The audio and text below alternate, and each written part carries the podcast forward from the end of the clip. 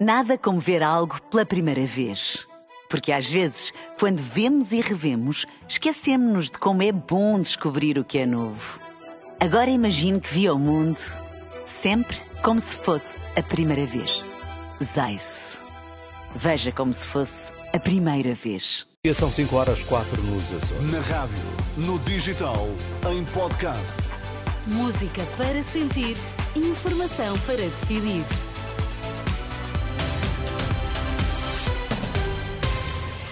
Notícias na Renascença, destaques a esta hora. Bom dia, primeiro dia de Congresso do PS marcado pelo discurso de António Costa. No futebol, o Porto empatou a uma bola com o Boa Vista e o Sporting venceu em casa 5-1 com o Estoril na última noite.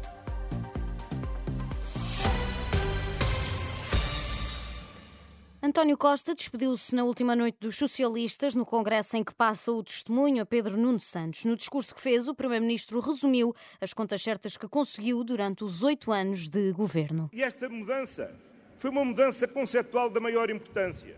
E é por isso que é preciso compreender o que é que significa ter contas certas. Ter contas certas, hoje, uma dívida menor do que tínhamos anteriormente.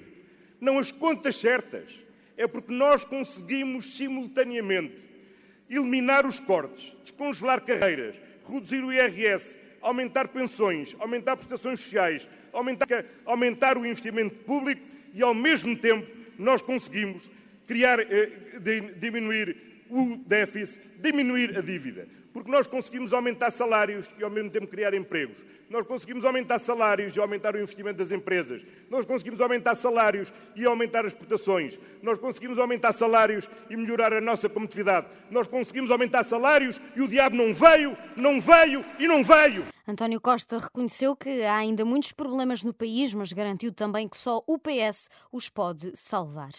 O Congresso do PS arrancou no mesmo dia em que o Ministério Público considerou António Costa suspeita alegada prática do crime de prevaricação no âmbito do caso Influencer, em causa a aprovação do novo regime jurídico de urbanização e identificação um, aliás, e edificação, um diploma aprovado em Conselho de Ministros a 19 de outubro e que para os procuradores terá sido feito à medida, para permitir que o data center de Sines ficasse dispensado de um processo de licenciamento urbanístico. O Ministério Público refere uma escuta telefónica que poderá comprometer António Costa, mas ouvida pela Renascença Cândida Almeida, desvaloriza estas alegadas suspeitas do Ministério Público. Para mim, e com os dados que me está a dar, isso não é nada. Eh, e nesta altura do, do, do campeonato, eh, peço perdão da, da, palavra, mas em que há uma pré-campanha eleitoral e não sei o quê, portanto isso é mais para essa área das, das, campanhas da desinformação do que propriamente um indício, eh, um indício de crime. Não dá em nada.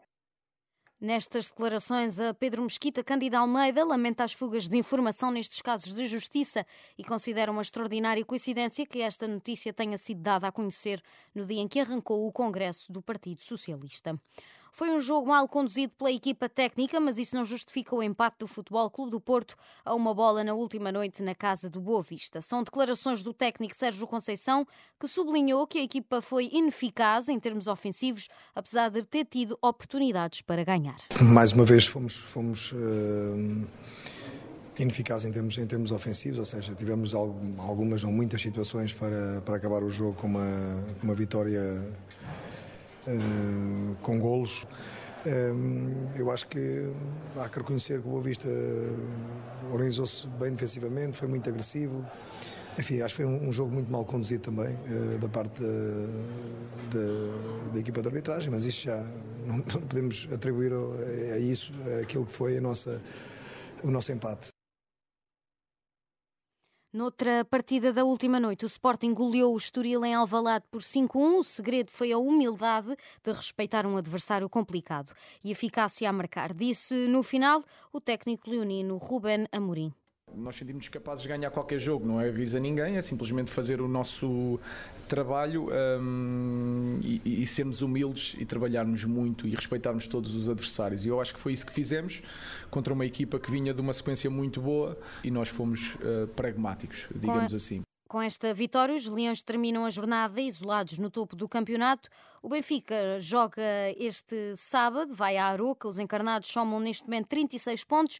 O encontro está marcado para as 6 da tarde. Vai contar com relato na rádio, na app e no site da Renascença. Nada como ver algo pela primeira vez. Porque às vezes, quando vemos e revemos, esquecemos-nos de como é bom descobrir o que é novo. Agora imagine que viu o mundo sempre como se fosse a primeira vez. Zais. Veja como se fosse a primeira vez.